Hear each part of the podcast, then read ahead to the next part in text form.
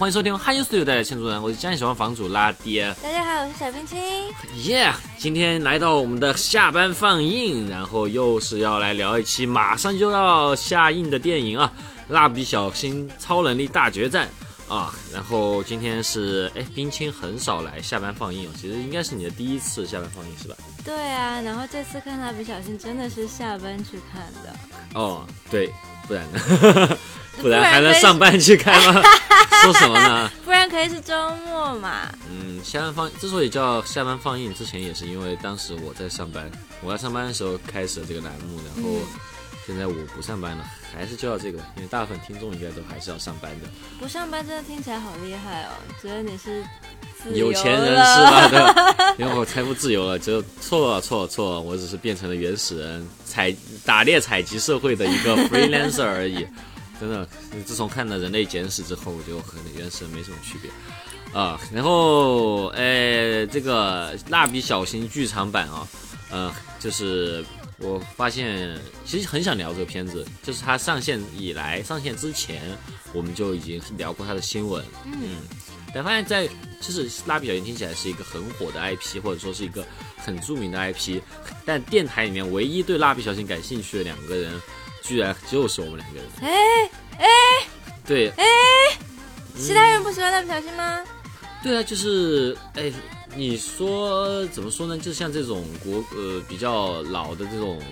大名鼎鼎的 IP，嗯，就真的关心的人，其实有时候你会发现在身边还比较少数，它不是一个很 trending 的东西。就是说，你说新番，就是一个一个季度的新番，嗯可能说你说 Michael 啊这些，你说他周围关注的人可能还真的会比较多。嗯，但是如果这种老 IP，可能大家都知道，但很喜欢会消费，可能还真不一定。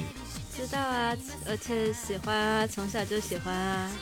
哎，对，我觉得呃，就算是小时候吧，我觉得喜欢蜡笔小新的可能也真不是所有人，可能大家都知道。啊、就是这个蜡笔小新其实也是之前在电台里有聊过嘛，就蜡笔小新其实是一个中国动画引进史上一个大乌龙，就是它一开始引进的时候，因为当时是电视台引进制，就是不是整个广电来引进，还是各个电视台去购买和引进这些片子，所以说当时一开始引进的时候，可能负责的这种呃整个流程可能要简单很多，动画片这种电视动画，然后就是把蜡笔小新引进了之后，就是放到了就是放到了那个儿童频道、儿童节目里面，然后播出几集之后是挺受欢迎的，但是会发现很多家长发现里面有很多的成人内容，然后其实是被举报了，然后所以说其实蜡笔小新甚至还出版可能当时也是比较的，就是可能流程要短一点，就是说各种方面就出版起来也是比较简单，所以当时出版是也是挺容易的。我觉得很多人家里可能都有蜡笔小新前几集，就是我家就有，当时买了一些 VCD，其中就有蜡笔小新。啊，对，漫画也是，很多人也有家里也有比较早期的漫画，可能大家也有，就是前一二三本，我记得我是小时候呃买的，然后那个还是比较大的一个开本，然后是一二三集一起卖，然后是白色封面的，啊、不知道现在家里还有没有？我觉得还蛮珍贵的。然后那个时候画风和现在完全不一样，然后当时是怎么回事呢？我印象还蛮深的，呃，就是小时候是我很喜欢奥特曼嘛，嗯，我重新接触奥特曼都已经是二零二一年的事儿了。因为小时候在我幼儿园，就是真的是面真的是面向的群体的时候，我妈是禁止我看奥特曼的。为什么？因为打架吗？对，因为她说很很暴力，然后她觉得剧情很蠢，然后她觉得这些东西会带坏小朋友。然后我其实不知道为什么，因为当时的媒体有没有讲这件事情，我不知道。呃，但是可能就是我妈。我不知道，我妈可能对我就是有有某些奇怪的期待吧。很多小朋友都看啊。对我当时觉得很不公平，因为大家都看，然后大家都可以可以讨论这些，但是我妈就很禁止、很严厉的禁止我看这个。好惨哦。对，就导致反弹了嘛。这个东西就是这个小时候不准看的，长大看，然他不禁止你看小新了。啊、他怎么回事呢？就是我有一次又是在书店，我说我要买奥特曼的书，他说不能买，然后我就很难过。他说我给你买这个吧，这个看起来很像小孩读该读的东西，蜡笔小新，嗯，就是白色的开本，然后就是白色几本书，一二三集买回去。然后当时我也不识字嘛，然后就是要要妈妈帮我读给我听，嗯然后当时一二三本就是我妈念给我听的，然后每次到很多笑话的时候，我妈就开始哈哈哈哈哈大笑，然后我一我就一点都不知道有什么好笑，但是因为我看她觉得好笑，我也觉得好笑，然后我基本上就是她笑我就看着她笑，那最喜欢蜡笔小新的其实是你妈。对，然后就是每天都哈哈哈哈哈哈哈的笑，然后然后就是因为那个我就开始喜欢上蜡笔小新，我觉得蜡笔小新应该是很这这这确实很愉快的经历嘛。嗯。然后呢，又开始看蜡笔小新动画，蜡笔小新动画当时也是，呃，台台版的翻译的配音，嗯。然后就是那个蜡笔小新那种腔调，就是这样讲话的腔调，当时觉得很很有趣，然后当时觉得蜡笔小新和呃家长还有老师作对的那种，就是那种方式，然后还用幽默去化解很多生活上的难题的方式，嗯，嗯，好像都让我觉得啊很喜欢看这个系列。然后就是直到有一天，我还记得中午在吃饭吃面的时候，然后我还在那儿吃花生米，然后有突然就来了一个很严肃的约谈，啊，就是我姥姥跟我妈说不能再让我妈给我看这些东西了。不能看蜡笔小新了。嗯，然后我妈就说啊，确实不能。我不知道他们当时是是不是就是那个时间段，就是啊，电视台开始报道，就是说有家长举报，然后开始啊，下下下线蜡笔小新在在儿童频道这件事情。嗯，然后所以说我就是觉得可能是因为新闻说了，然后从那个时候开始呢，蜡笔小新也不让看了。哦，嗯，明明你妈念给你听啊，她都审核过，她还觉得很好笑，她还继续念。因为她觉得我听不懂吧，然后她觉得我可能就是喜欢，嗯，可能就是有露屁股啊什么的，我就觉得很好笑了。然后有什么嗯那种捣乱啊、调皮这些，我觉得很好笑了。但可能他、对啊他会知道一些什么那些嗯上班族的笑话啊，对对对对对啊，婚姻笑话这些对。然后我就是、呃，但是那个时候开始，蜡笔小新就有点像我的一个 guilty pleasure，也不是 gu 也不是我 guilty 吧，是我我喜欢的不得了，但是有点像那种嗯违禁品，就是只能偷偷来一点儿那种。但、嗯但是我就是这样的，就是我妈其实还是喜欢的，嗯，她会可以买碟，就偶尔就是我求着她还会给我买买几张碟，嗯然后呢，但是不能轻易看。要是那种奖励，比如说练琴，啊。或者说什么，就是考高分啊，对，或者说表现好，可以奖励我看一下。其实就那个那套碟就那么几集，嗯。然后我就反复看那几集，然后就是奖励的时候才能看。嗯，我小时候也是反复看，那我妈没有很近，我就买了一套，好像是五张 VCD 吧。嗯，然后小时候也不觉得看好几次就无聊什么的，就我就一直看一直看。嗯，然后我妈也不限制，我高兴看就看。嗯，所以我真的是看了很多很多很多次。对，很多很多人吃的同样那几集，那几集，然后印象很深。我有一集是有一集是关于有个蜡笔，那个蜡笔是可以画出外星人，啊、然后外星，然后那个蜡笔好像那个是正南的一个故事，还有个什么风间的故事，反正总之就是那几集反复看，然后包括漫画，其实后面也一直都在买，嗯然后画风后面有些改变了，包括什么小葵出生的呀，然后包括那个野原一家，其实有个短片是讲野原一家他的那个房子好像坏了。然后他们不得不去租房，嗯住了一段时间的故事啊，然后这些都看了好多好多遍，然后当时就很喜欢，然后从当时开始，我觉得蜡笔小新，它就是我生活中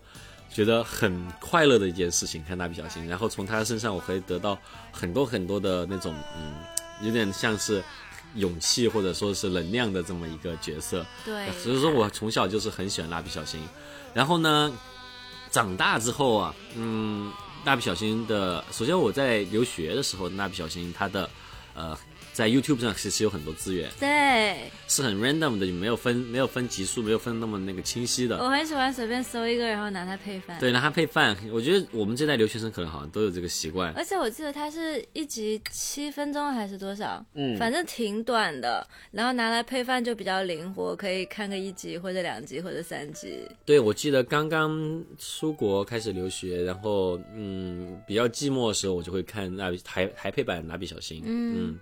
然后就是会很觉得很开心、很温暖，对呀，就是会有一种回家的感觉，然后就是里面家的生活也会让我啊、觉得有一种家庭的感觉，就觉得很舒服。对，嗯但是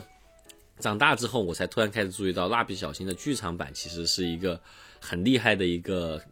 优秀动画宝库。确实是。嗯，其实，呃，就像这种长青剧，它都有每年出剧场版，有点像日本的那种动画春晚的感觉嘛。嗯，但是我觉得在这些剧场版里面，比如说什么哆啦 A 梦剧场版、海贼王的剧场版、龙珠剧、龙珠好像不是年货，但是嗯，柯南是年货。啊，就这些剧场版里面，我觉得小新的剧场版一直都是我觉得会深度比较深，然后制作会一直都很惊艳，然后故事会非常非常的呃，就是引人深思的这个系列。嗯，我之前都没有看，我觉得可能是它的宣传力度好像也不是很强，尤其对对中国的宣传力度也没有哦很强。，这个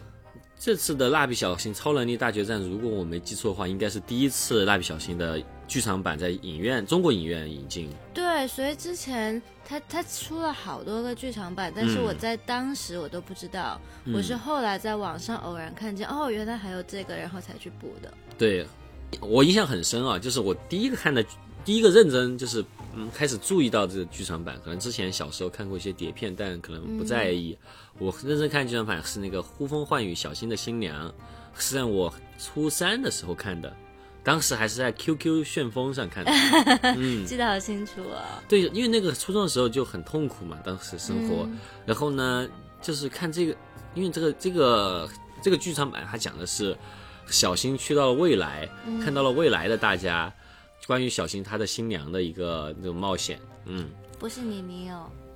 怎么可能小新和你你在一起啊？他一肯定不会啊。然后对小新这这这一作，反正有交代大家之后是变成什么样了嘛。嗯，然后当时在初中的时候，就是各种老师啊，然后家长都会说、啊、你不行，你以后会呃很烂很烂。嗯然后我就看这个看这个，然后我就会觉得啊，就是大家不管怎样，还是会成为自己呃想要的大人，想成为的大人。然后啊，即使成为大人之后，然后还是可以保有一些很童真的部分。然后就是这些这个就是不知道为什么我印象很深，讲的什么我其实都不太记得了。但我就觉得这个剧场版当时给我的给我很多的勇气，然后当时就很很感动看这个，然后我就发现哦，小新的剧场版真的还挺好看的。然后在大学的时候，我印象比较深的是那个第一个是那个《我的搬家物语：仙人掌大袭击》，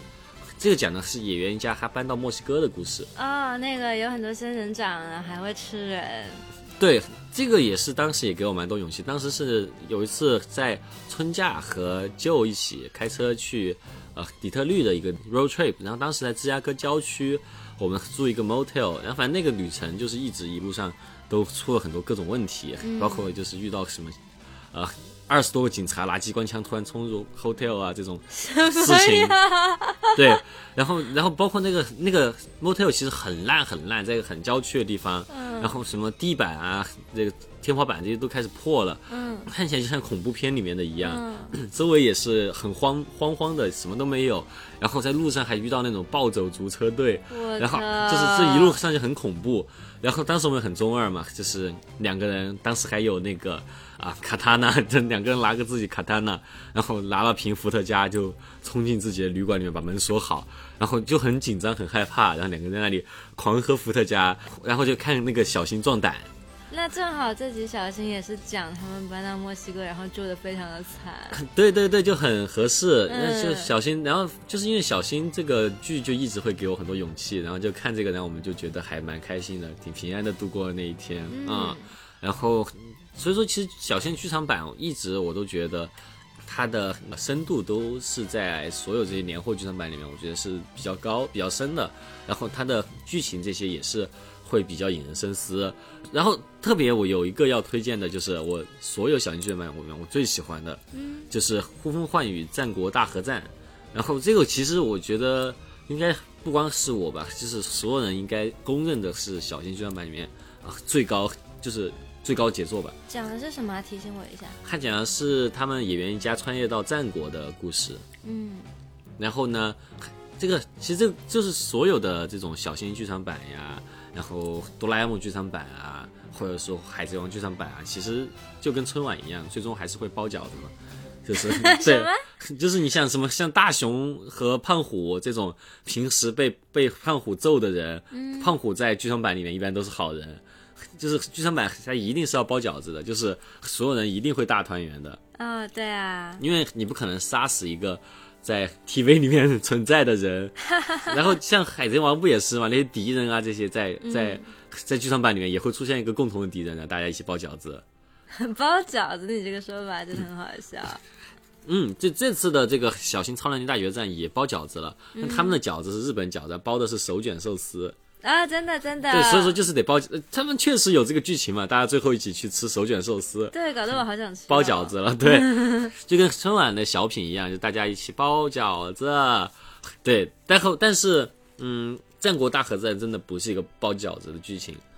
就到最后它是有体现这个这个战争的残酷，然后它有很多就是关于反战元素的这种反思，因为小新都是以那种很很荒唐的手法来来处理一些其实很严肃的问题嘛，嗯，但到最后你就会还是发现，就是战争这个东西就很荒谬，然后就是，嗯，也是很久很多年的电影了，也可以讲嘛，就是你一直陪伴的这个首领，然后他最后也是因为很微不足道的事情就死亡了，然后就是这这点其实会让人想起那个黑泽明的那个乱，然后他在很多美美术上其实也很像乱。然后我觉得看的时候也是在大学差不多的时期啊，当时我就觉得，哇，蜡笔小新作为一个之前还是蛮屎尿屁的一个动画片吧，屎尿屁嘞。对，但是它还是可以承载一些很很很深的一些主题，然后就这个印象还蛮深的。嗯，对，但我觉得最好的一点是小新他的故事，他会有一些很深层次的东西讲在里面。但是即便比如说你是小朋友，你可能 get 不到那些太深的东西，你 get 到浅的东西也是好看的。对，而且小新，其实小新也是一个改变的，就是他反正越到后面越合家欢嘛，但是他还是会讲很多呃社会层面的、现实层面的东西，因为他小新剧场版一直都是分啊春日防卫部类型的和家庭类型的，春日防卫部类型的可能就会稍微的偏奇幻、偏友情一点，家庭类型就会偏亲情一点。但是在 TV 版里面，其实也是各种，就是会讲很多关于社会上的一些议题，当时社会的议题，不管是上班族的苦恼也好，还是家庭主妇的苦恼也好，就是会还是蛮嗯，其实蜡笔小新就有点像日本的摩登家庭，就讲的是当代日本社会的家庭的问题。嗯嗯，其实其实这个原 IP 就是一个还蛮能承载很多东西的一个 IP，对，所以说我们还一直都还蛮喜欢小新的剧场版的。所以说这次小新的超能力大决战能够上线国内院线，我其实蛮开心的啊、然后呃，就回到这部片子的话，它其实有一些吸引人的点吧。就首先它是3 D 制作的，这个是小新的第一次三 D 制作，这算吸引人的点吗？我觉得会多少有些争议吧，嗯，对，它有争议，但它也是引起大家想看吧，嗯会引起一些关注度，嗯然后引起一些讨论。嗯，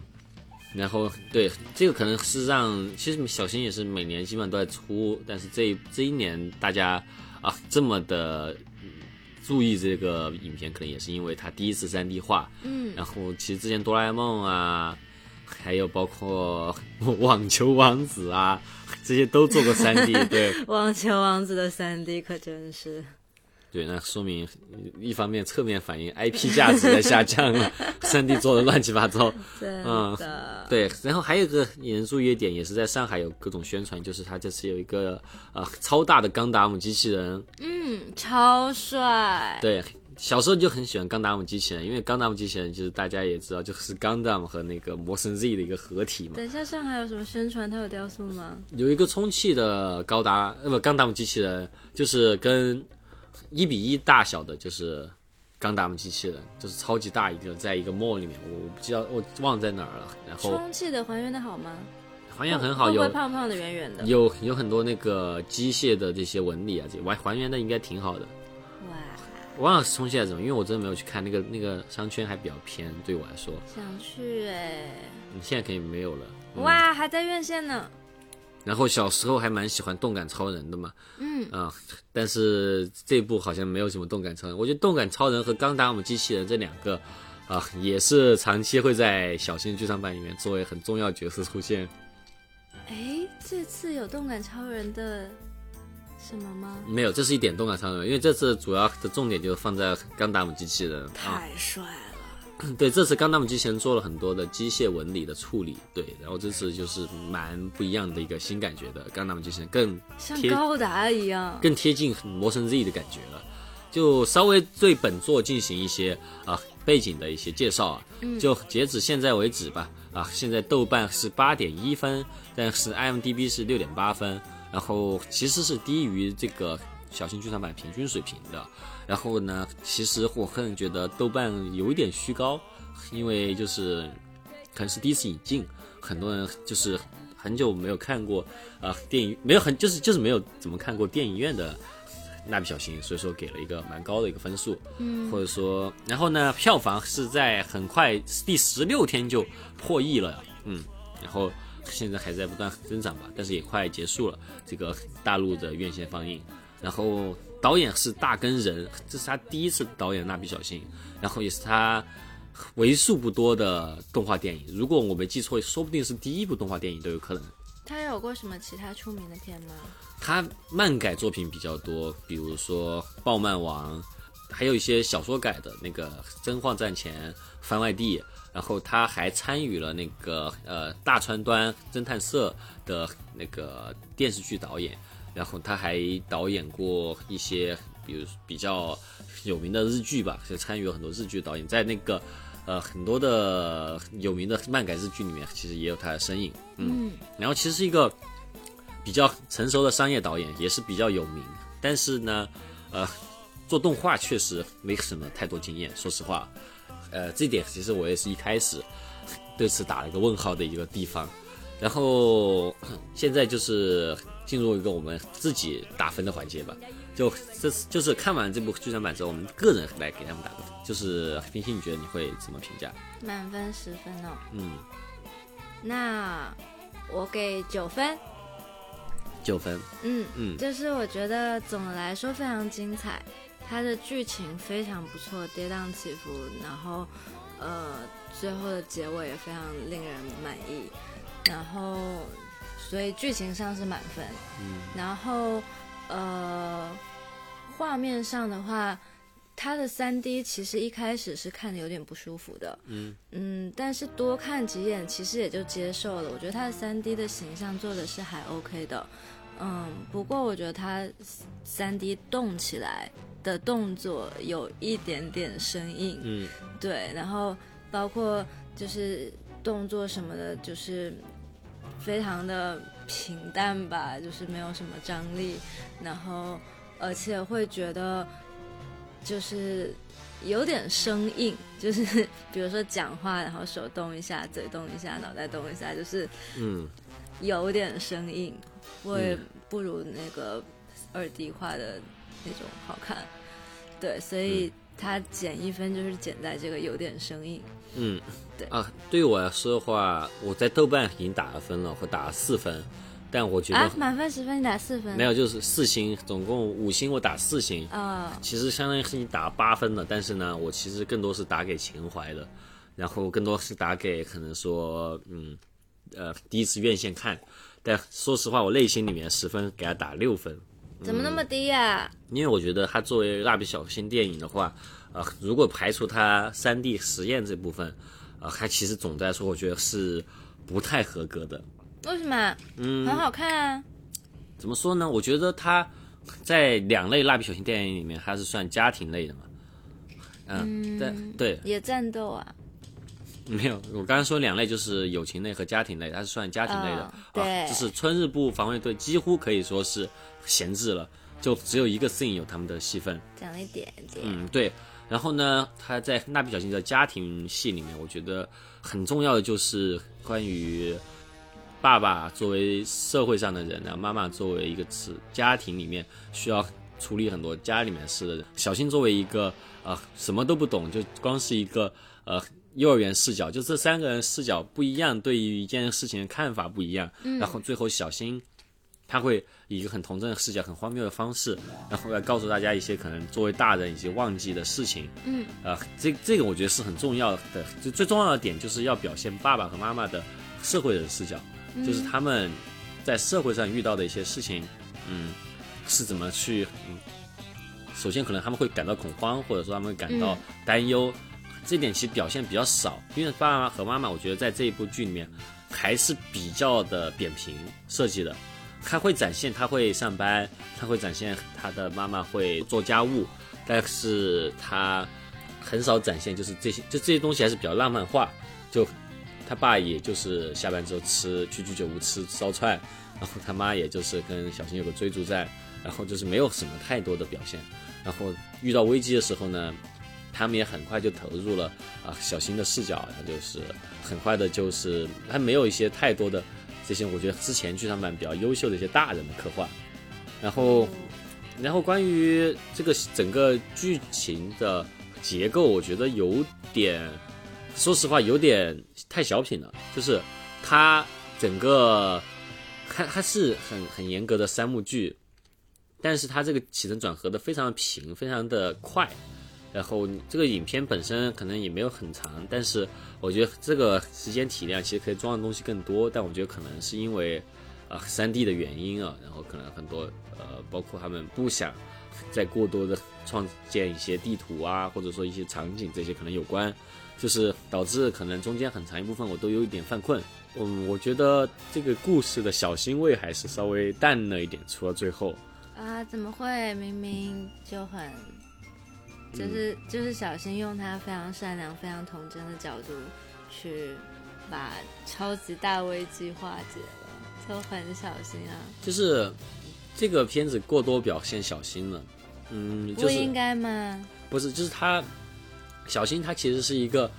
呃，在小新原来的片子里面，他是一个就是呃很童真的视角，但是嗯的所面临的反派，然后他所。然后他身边的爸妈其实都是一些成年人，然后其实他们是应该有更复杂的一些想法的。然后这次反派就很轻描淡写，就很莫名其妙。然后这次的父母也很，就是有一些就是在最后一场戏之前戏份都有点少。所以我总是觉得，如果不是因为视觉上有一些奇怪的东西，或者说在最后那段戏还不错，中间很长一段我觉得都有一点一般般。嗯嗯。先讲一讲剧情吧。剧情其实讲的是什么呢？剧情讲就是，呃，天上就是有有一个人有一个预言啊，就是说，啊，在二零二三年天上会掉下来两个能量，一个邪恶能量，然后一个嗯正义能量。嗯。然后邪恶能量会比较强大，正义能量会稍微弱一点点。然后这两个力量掉在不同的人身上，然后还要展开一个大战。然后邪恶力量开始会威胁整个世界。然后正义的力量就是要去战胜他，然后邪恶力量是打在了一个三十岁的一个，呃，相当于是非常惨的一个人，一个三岁偶他哭，一个偶像宅身上。啊，对他是因为各种家庭原因，所以说他对也不是家庭原因，其实就从小的人生就非常的不顺利，非常的低迷。怎么说呢？其实这个片子，我觉得不满意。另外一点就是，呃，待会儿再讲啊。就是他就是打在这个呃偶像仔身上，他对人生其实是比较绝望的一个人。对。然后他唯一的希望就是寄托在他的 idol 身上，但是 idol 最近是因为结婚隐退了。嗯。然后整个就是在大绝望的时候获得了这么一个，呃，获得了这么一个邪恶的能力，然后让他可以有了恋动力，然后又因此他要去报复社会。嗯。然后同与此同时，小新他自己呢。和他的妹妹小葵获得了那个正义的能量，然后他们就被一个超能力的一个民间组织找到，然后要带带领他们两个去挑战这个邪恶力量，大概就是这样的一个故事。所以说我要说的就是我对本片不太满意另外一个点，就其实他这一个电影他想讲一个很大的故事，而且是很当下的故事，就是讲的是这么多年来，可能日本经济都比较停滞吧，嗯，就是在日本社会啊、越来越让年轻人没有希望的时候，大家如何重拾勇气去继续生活。然后我觉得包括里面又讲了一些疫情之后啊，可能可能日本的整个社会状况更加糟糕、更加低迷之后，大家怎么去面对这样的呃，就是可能和当时像野原广志这些昭和时期起来的那些一直为终身为企业打工的人不一样的呃生活该怎么去面对？嗯，其实有一个很明显的一个冲突，就是在一开始那个偶像宅那个人叫飞里谷啊，他他是在那个街上发纸纸巾嘛，嗯，就日本可以见到很多这样的人啊，就是这种打零工，然后。他其实就是说，他的人生就是想用这些打零工，最大的目标就是去支持他的 idol。然后他已经，其实有已经不是一个理性的一个 idol 仔了，他就是一个觉得他给 idol 付出这么多之后，idol 是和他有 romantic sense 的一个感觉了。嗯嗯，然后就在这个时候，他被一些上很不讲理的上班族欺负了吧？然后呢，野原广志就是去搀扶他，然后他就说你你不要瞧不起我。对啊，对，其实已经展现了一个矛盾了嘛，就是当今社会的一个矛盾。可能说像野原广志，包括这个漫画刚开始的时候，整个社会当时的日本还是那种终身雇佣制嘛，嗯，就是很多人其实你只要努力能够进入一家企业，然后其实你是很难被开除的，嗯，基本上都是铁饭碗，你能够把这些饭饭吃下去，就能就养活你的。呃，一家，然后包括野原广志还背负三十多年房债，最后最后也还还完了，对，最近还完了，官方宣布还完了。嗯，就是你其实这样就可以过上一个很很平淡的生活，所以说就是所谓的当时昭和的那种所提倡的，像包括 Jump 所提倡的，就只要努力就会有好生活的。说回来，他还了三十年的房债，小新还是五岁。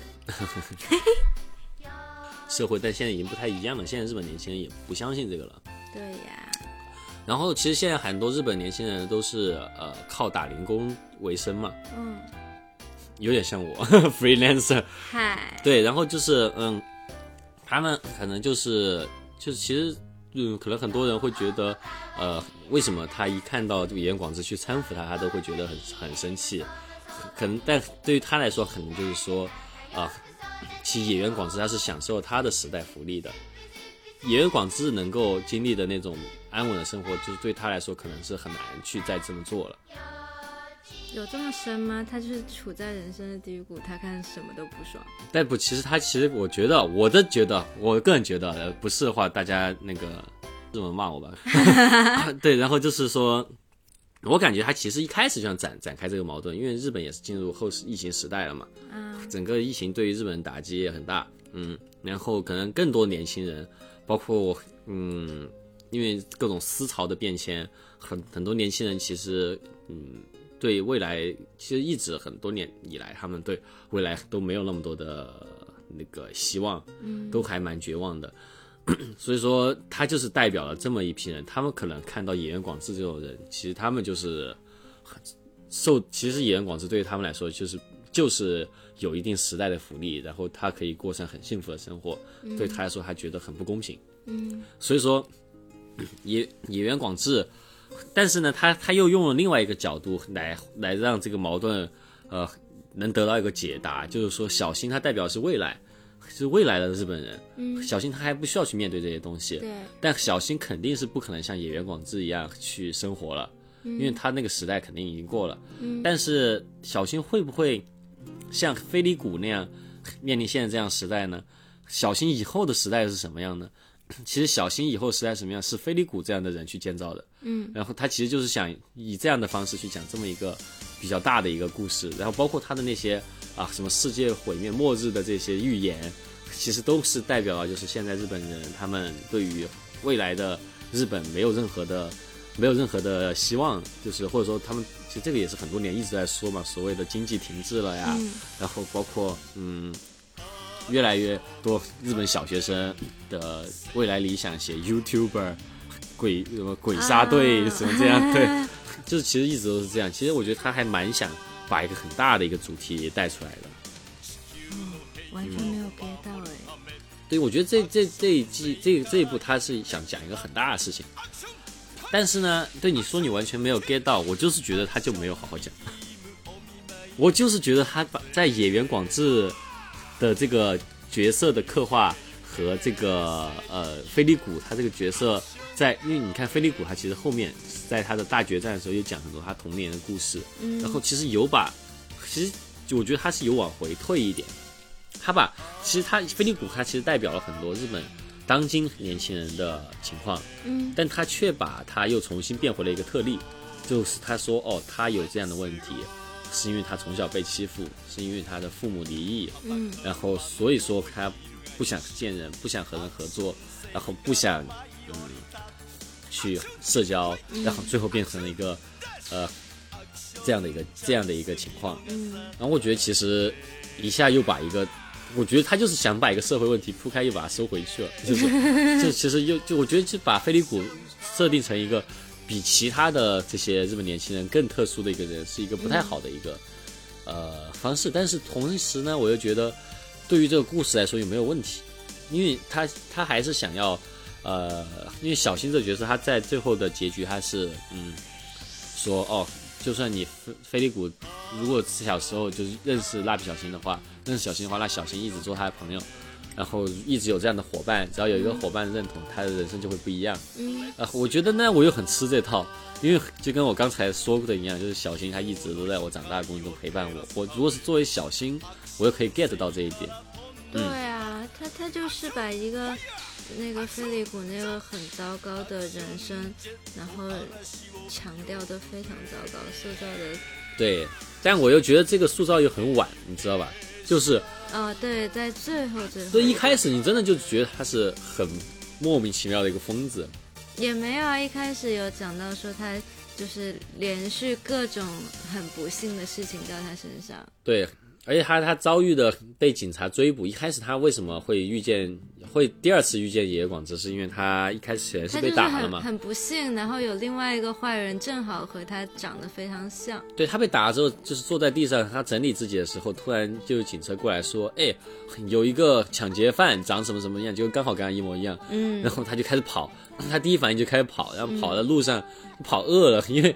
他又他一天没吃东西，对他打零工的同时，还要当那种偶像宅的那个，他当一个粉头，嗯。啊，他他就不吃饭，对吧？然后，也然后他他最喜欢的爱豆鲁又又看到他的新闻说结婚了，就是就一直好好几个很不幸的事情同时降临到他对对身上。，然后他就主要是他在逃跑的时候，就因为太饿了，就把野原广志他们的那个烧鸟串也给抢了。嗯对，一开始你会觉得他是一个纯坏人，对我不觉得他坏，我只觉得他很惨，啊，对他，很不幸。嗯，对对对，但是你你这点还是，但我一开始还是会觉得他太坏了，就是塑造不是太坏，就是塑造很坏的很怪，你知道吧？就是而且怪到就是他一开始要去报复偶像宅的那个偶像的时候，那会儿他已经被流星打中了，对他一开始有一个要去报复偶像的，流星是激化了他身体里面坏的那一部分，把它无限放大。嗯，他有一开始要去报复偶像的这个剧情，他是跑到他偶像的那个。呃公寓，首先他为什么知道在那儿，我就觉得这个人就有点吓人，还是个知道啊私生饭，他，他之前有说，就是他一直在支持这个偶像，所以然后送他回家，这点其实就很吓他们还。还一起吃饭呢、然后其实有一些私下的沟通，所以他知道偶像、啊那说明这个其实是个。地偶，他不是一个那种很主流的偶像，就是对他都可以去结婚，他当然不是那种超级大明星。嗯对一般对也是，如果一般是就是超级大明星、超级大的那种事务所的偶像，你结婚可能是要面临惩罚的对，要不就好好的藏起来，啊。对 要不然就不要这么做。对，而且而且你得是很顶流，人家才会愿意帮你藏，对呀、要不然一般都会受到惩罚。所以他就是一个小爱豆，然后这个人特别喜欢。对，但甚至他去报复的那段，我都觉得很恐怖。我以为他要做很恐怖的事情，但结果还好，因为幸好是蜡笔小新，他就是把人家车给卸了，那个轮胎给卸了，对，还行还行。特然后他特别是到他在双叶幼儿园的那段表现，我觉得特别恐怖。这个人就是他把吉永老师带入了那个偶像啊，对，，which doesn't make 他他 sense。有一点疯掉啊。呃，对吧？就是就是找了一个我们认识的人来来来来抓的。对，然、后后面吉永老师怎么样，我也不知道。就被小新救了。但总之我会觉得前半段剧情处理的七零八碎，我会觉得就是很七零八碎。我不知道是为什么，就是呃前面特别是从双叶幼儿园那儿开始，我差不多对它的这个视觉元素感到疲惫的时候，我很长一段时间到大大决战以前，包括什么钢达姆机器人跳舞这些，我都没有那么兴奋，都有点想困。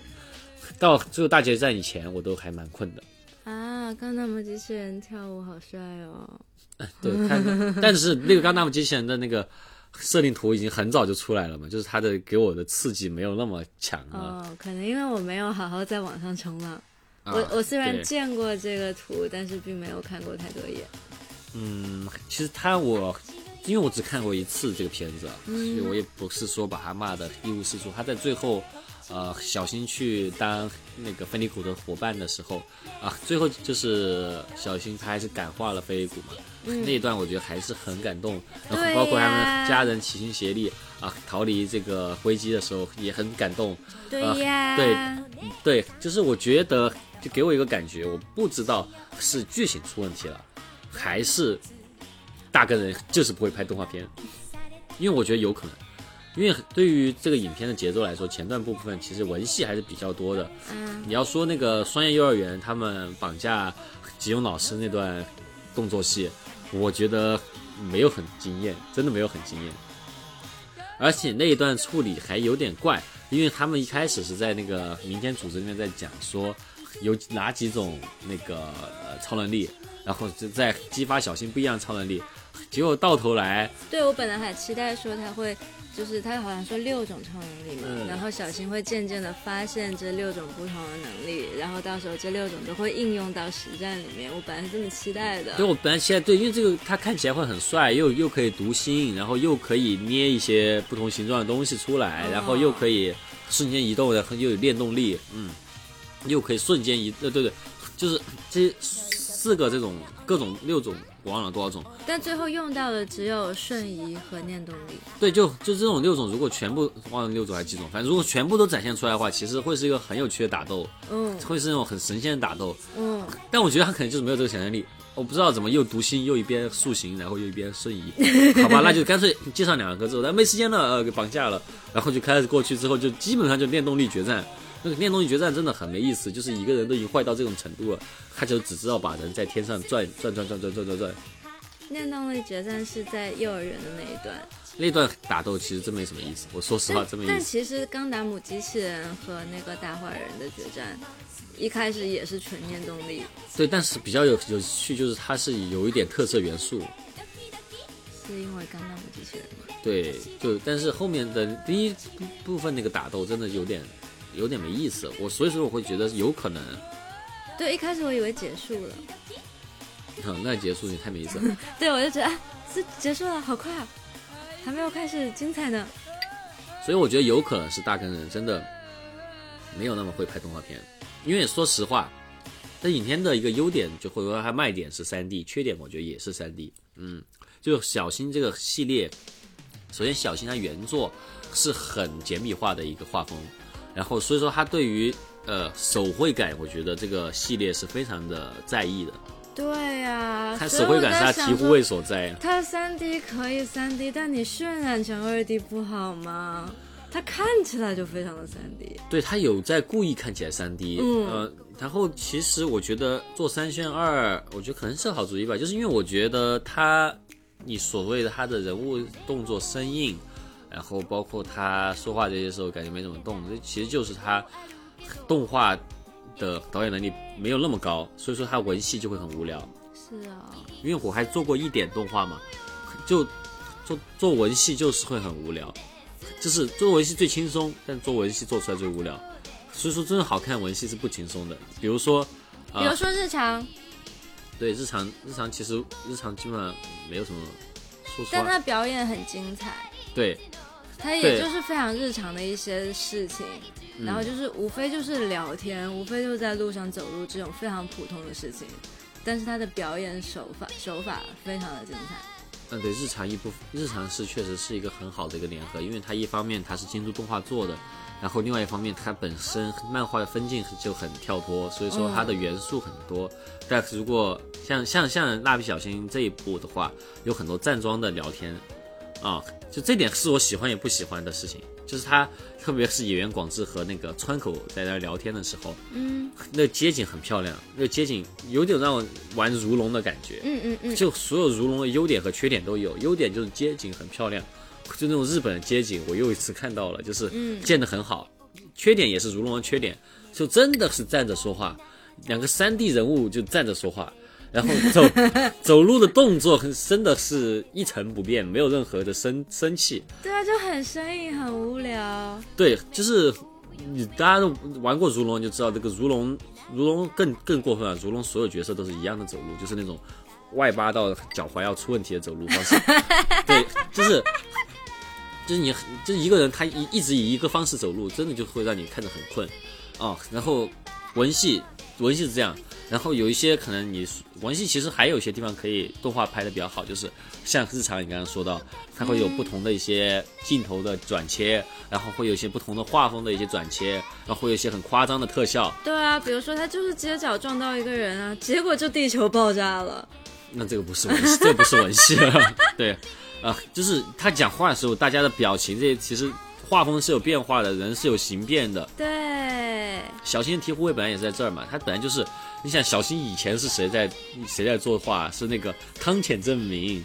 就是所有的每汤浅证明基本上形变铺满，好吧？对，就每一每一帧都要有形变，你不必须搞事情。对，必须有运镜，但是这个他就是真就在那儿说，而且我觉得大根人他太不动画导演的一个点就是，他建好这个三 D 模型，他就真不怎么形变，就不怎么形变。你知道三炫二的这些动画，这些动画呀，是那种二二次元游戏，什么什么龙珠 Z Fighter 这些，它的它其实每个动作它都有很夸张的形变，拳头会变大呀，或者怎样。它就不，你你要是问他们，他们绝对做了很多。你你想想小新的那张脸，你不你每转动一下，你就要做一次形变。是啊、他那个土豆脸，你怎么才能让他看起来不像一个河马？这这土豆脸不是在那个现实世界的手办中已经解决了没有现实生，我们的手办看起来都很像河马。你你自己看这个，我们买过的蜡笔小新手办就是河马而已，对，就是根本就不是蜡笔小新。但是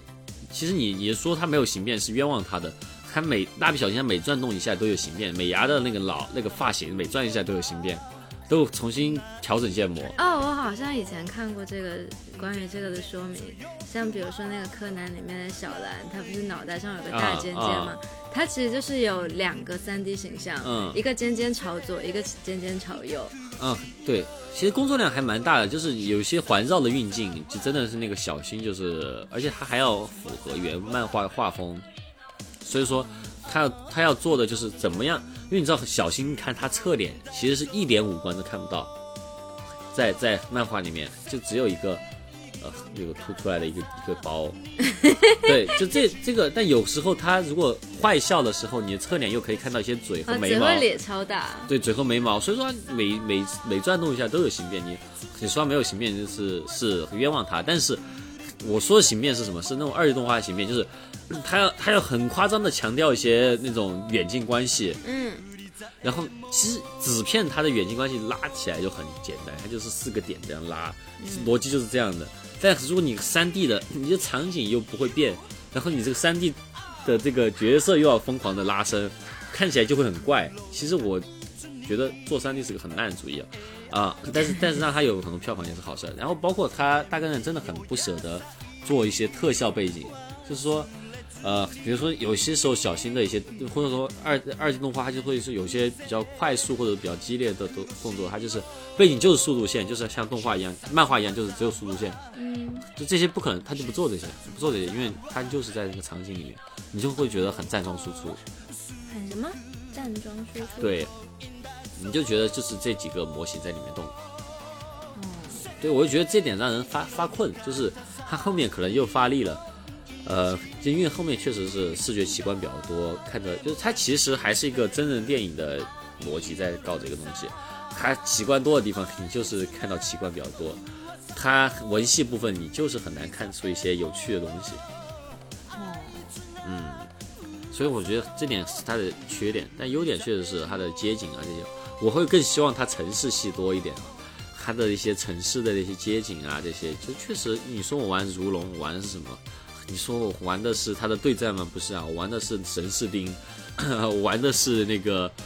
T 六大哥的情与义，对吧？其实就是我觉得这些东西该多一点。嗯，他的剧情和他的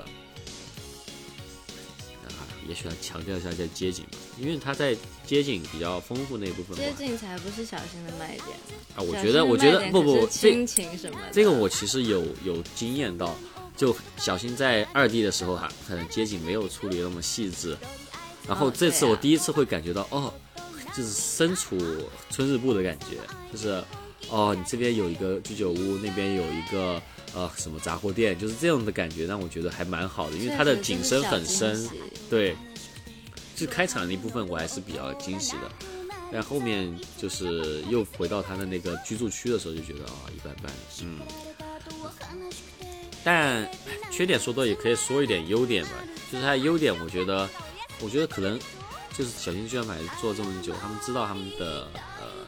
特长是什么，就是他小新的包饺子包的特别好，小新包饺子你不觉得烦？我说实话，在所有剧场版里面，有些包饺子你会觉得挺烦，啊但是就是有些剧场，我觉得有时候就是有些剧场版的包饺子真的蛮蛮烦的，最最烦的。有时候我觉得哆啦 A 梦有点烦啊，就是根本不熟，好吧？胖虎什么时候跟胖虎你这么熟了？明明平时都在打他，然后那个时候又跟个英雄一样出现，打归打，他们还是很熟的。确实熟，但但关系哪有那么好呀？对啊，对呀，对啊，但我觉得小新小包的特别好，然后这次饺子包的也很好，啊，他们他们就是在那个车车的追逐戏的时候，广志一直在强调他车的保险啊，然后怎么以旧换新这些，就这这这些很鸡毛蒜皮的事情，我觉得这个才是小新我喜欢看的东西。对啊，他们家就是他们家抠抠搜搜这些地方就觉得很生活化，这些很喜欢。对，然后 对叫叫那个客人不要再吃那个什么鱼哦，不要再吃那个金枪鱼了。肉 金枪鱼腹一直他们那个博那个民间组织人一来就狂吃人家金枪鱼腹，他们是搞那种呃自己卷手卷，对，哎，他们家这个确实这个还挺挺，就是他们这个一整个动画，他们买一次金枪手卷的那个材料用用用一整集，真的。却可以喂饱那么多人，还挺厉害的啊。然后这个是优点吧，哎，但是我真的还是要再说一个缺点嘛，缺点就是我觉得一些我们喜欢的角色出场真的是太少也，然后太工具人，特别是春日部防卫队，我觉得往往届要不他们不会出现。啊，要么他们出现，如果像这样的程度出现的话，一般还是会对他们性格进行一个更完整的一个展现。这次可能展现的不多。超级少。对呀、连风间都超级少，这么人气角色，嗯，风间根本没有在刻画他的形象。如果说有一个人他从来没有看过小新，他看这个剧场版根本根本不知。道风间是什么样的人。对，对，然后什么吉永老师、松坂老师这些完全没刻画，刻画最多反而是园长，好吧，专门买了那个无人一之战的音乐版权来刻画他是老大这件事情。那也就十秒。啊，肯定不止十秒 啊！这个还是好好剪的、这段还挺惊艳的，无人一之战。所以说啊，大根人是真人版导演，他喜欢这些东西。啊，对，然后好吧，其实也不要全部归咎于大根人嘛，这电影也不是他一个人做的。对就是对，然后家庭这部分的话，还是比较模板化吧，因为就是很多东西可能，呃，我觉得以以往的我喜欢的家庭片的蜡笔小新剧场版，它可能会有很多啊、就是就是他们说为什么珍惜家人，他其实会给你展现一下为什么。啊，他会说，就是他他们有这样那样的缺点，但是我还是爱他们。会说这样的话会让人感动。然后这次就是不管就是很爱他们，只是我们看了很多蜡笔小新剧场版，所以很快就带入了。但我会很很好奇，如果啊第一次看的人会不会带入？嗯我觉得可以合理假设没有人第一次看到。不合理，这个假设不合理。嗯，然后趣事啊，这一集有很多方言梗，就什么各种关西腔啊，哦，真的，呃，然后据说在中文版里面就改成了中文的方言梗，还挺有意思的。哦，中文配音有有中文配音的，对，有中文的方言梗，我觉得还挺有意思的。啊，你想象一下，一个人突然说是一下说一下四川话，一下子说一下东北话，对。啊，所以说方言梗这个东西还真是全球通用的嗯。啊、大家都喜欢方言梗。好，大概剧情上就是这样吧。我觉得整个电影来说，我觉得它是不错的，但我觉得作为小新的剧场版来说，有一点不合格。对，是这样的。一先说一下 ED 的事吧，就是这次的那个片尾曲，很多人都是啊看到了最后再走的，因为这次他片尾曲做的很好，而且可能因为他这个 3D 制作这件事情太离经叛道，所以片尾曲回归了前三册的画风，前三册吗，前三册究竟一人最最原始的画风。哦，嗯，就是小时候有过这三册的人，应该都会感觉到，就是当时的蜡笔小新，就是胖嘟嘟的蜡笔小新，很很调皮，很调皮蜡笔小新。有时候作为大人看了会真的有点烦的蜡笔小新的那个画风。对，我觉得如果是养过小孩的大人，可能真的会气到。对，其实可以聊一聊，就是说蜡笔小新的漫画、动画，它人设就这么多年的变化吧。我觉得，呃，最近也有看一些早期的蜡笔小新，就会发现，作为大人来看，真的觉得很烦。是哦，你都没养过小孩就烦到了。因为他如果你是小孩看的话，每集都是以蜡笔小新胜利为结局。嗯，但如果是大人角度来看的话，每次都是以大人的一个巨大损失为结局。不管你是他的父母也好，路人也好，这种就是小新就是一个很烦的熊熊孩子。嗯嗯，但后面这个形象其实软化了，嗯，他不会真的对他人造成那么大的困扰了。其实到后面，他他很调皮捣蛋，但是他不会，他不会造成一些糟糕的事情。对，但前期就真的是会每次会造成一些经济上的损失也好，或者说精神上损失，就真的是很很夸张的一些事情。嗯，因为其实漫画前期究竟一人画的时候也是说过，这个就是给上班族，呃，十八岁到四十岁的上班族看的一个漫画。然后其实这个漫画的受众是野原广志，就是他真正的主角是演员广志，就是你是以演员广志的角度来看这个故事的。是吗？为什么？前期他其实更多的就是讲上班族的一个苦恼，就是说有这么调皮的小孩，然后有这种啊、已经成型的家庭，然后说啊严广志可能也是有也会更辛苦了，这三十多年的房贷在刚背上，嗯然后就更多的其实很温情部分也是有了，但是呢，它会有很多就是最后结局都是以演员广志和美伢就是痛哭流涕为结局。其实你倒回去看前几集的小新，你会觉得小新很烦很烦，没有现在这么正面。嗯这可能也是一开始的前几集为什么会引起小孩共鸣吧，就小孩就是会觉得，当时小孩就确实会学这个，然后来跟爸妈捣乱，嗯然后就觉得小新是个很无敌的小孩，他代表是小孩利益群体。然后到后面，特别我记得印象很深，是小葵出生之后，其实小新的角色就这个形象是有很大的改变的。然后他从一个独生子变成一个哥哥，然后他开始就是他对家庭的那个在乎和对他人有一些关心的这些点，其实变多了。我觉得，对啊，我我印象里小新就很温情，很很温暖的家庭。对，呃，那都是后面的事儿了。对我觉得其实就是小小葵的角色出现，对于这个、呃角色改变还是比较多的啊、其实一开始也是一个成人动画，其实有些玩笑开的还是蛮过分的。当时一开始，一现在的小新是摩登家庭，原来可能是 Family Guy。嗯，很多很过分的玩笑原来，然后其实也是到了小葵出现之后的篇章，然后开始才慢慢转变成现在这种很合家欢的一个 IP 的。嗯，然后其实小新这个 IP 其实一直都有转变啊，然后呃对，然后现在这个新的剧场版播了嘛，我觉得可能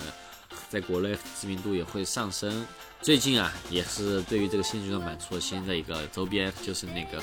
个 Buildsway 的钢达姆机器人，帅死了！有很多的机械细节。然后最近听说冰心也是预购了，你来讲讲吧。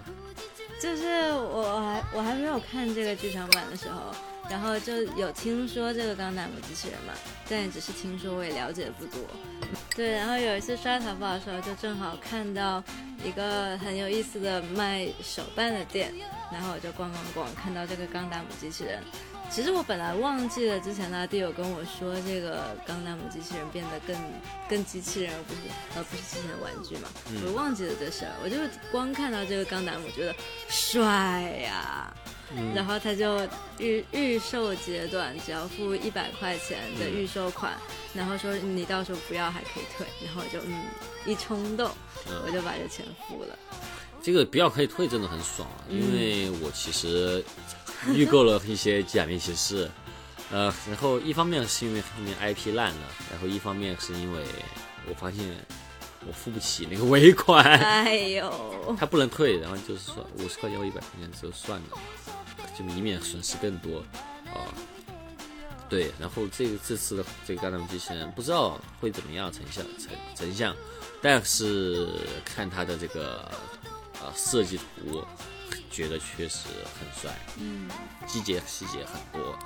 很像那个魔神 Z 哦，很帅很帅。我其实一直不觉得我有多喜欢钢弹姆机器人，但是我觉得我冥冥之中内心里面是超级喜欢他的，因为我其实我买玩具也不算多，嗯。然后之前有一次也是逛实体店看玩具店，然后看到一个钢弹姆机器人一个玩具，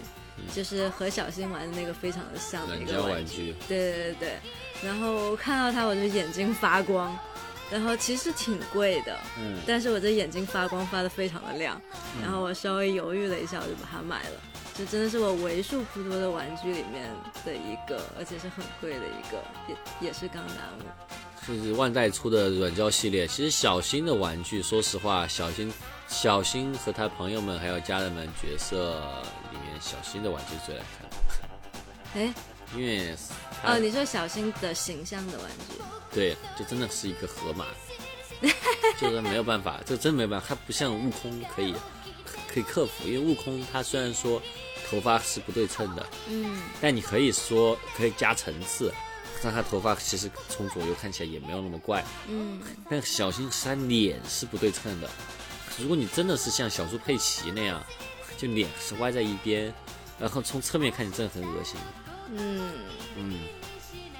所以说小新的玩具，我觉得市场价值最高的，往往都是钢达姆机器人和动感超人这种，还有光屁屁外星人。左卫门，啊，还有肥嘟嘟左卫门啊，动感超人的软胶我也是一直想收，包括那个光屁屁外星人的那个软胶也是很想收。哇哦，这几个他们的软胶看起来就很帅。然后这次是第一个可动玩具啊，嗯，好期待哦。我不知道有没有可动的动感超人，要是有可动的动感超人，我真的很喜欢，因为我小时候真的很喜欢动感超人。难道不应该是和小新玩的动感超人很像的，就是一个整个的软胶吗？啊，我想收集可动，因为动感超人他的呃那个角色的灵感就来自于我们都很喜欢的假面骑士。哎，如果有卖官方的动感超人皮套，你可以穿上的那种，皮套太贵了，不说钱的问题，你有多想要？不要，好热。嗯，但是要是有官方做的假面，因为很多假面骑士的昆虫化的那种形象嘛，嗯，要是有官方做的那个动感超人的昆虫化，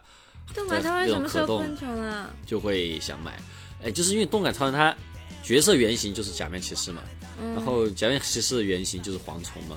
然后其实有一个系列就是假面骑士比较昆虫昆虫生物化的一个设计的一个啊可动玩具，然后我我很想蛮想看动感超人昆虫化的，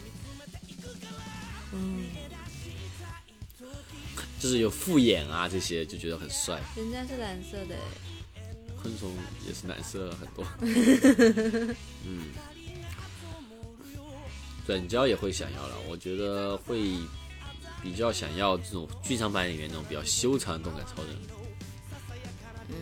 我就想要那个玩具一样的动感超人。对，OK，那就差不多，我们就开始结尾啊。就是说，哎，就虽然说这一部我没有那么满意，但是呢，我还是挺喜欢这一部的。毕竟你看最后还是打了四星嘛，啊，所以说其实我真的还是很喜欢这个 IP。虽然说最近几部剧场版也是参差不齐吧，然后新的蜡笔小新的 TV 啊的版权也是各种扑朔迷离，在国内也很难看到。但是小新这个 IP 就真的是陪我长大，然后呢，它剧场版也是如果有资源，一般没事儿就会就看看玩。然后我觉得小新这个 IP 也是从小在我比较脆弱的时候，都是会给我很多鼓励的这么一个形象。所以说，总的来说还是很开心能够看到这么一部 3D 的蜡笔小新在同一年就上映国内啊，然后也期待下一部蜡笔小新剧场版，希望是二 D。希望是二 D，好，那今天节目就这样，观众朋友们，拜拜。拜拜。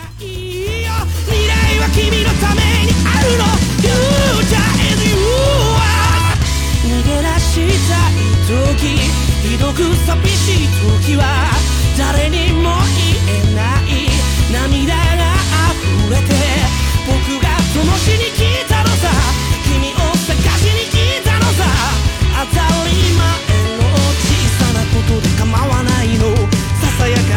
で構わない僕ら必ずできるさ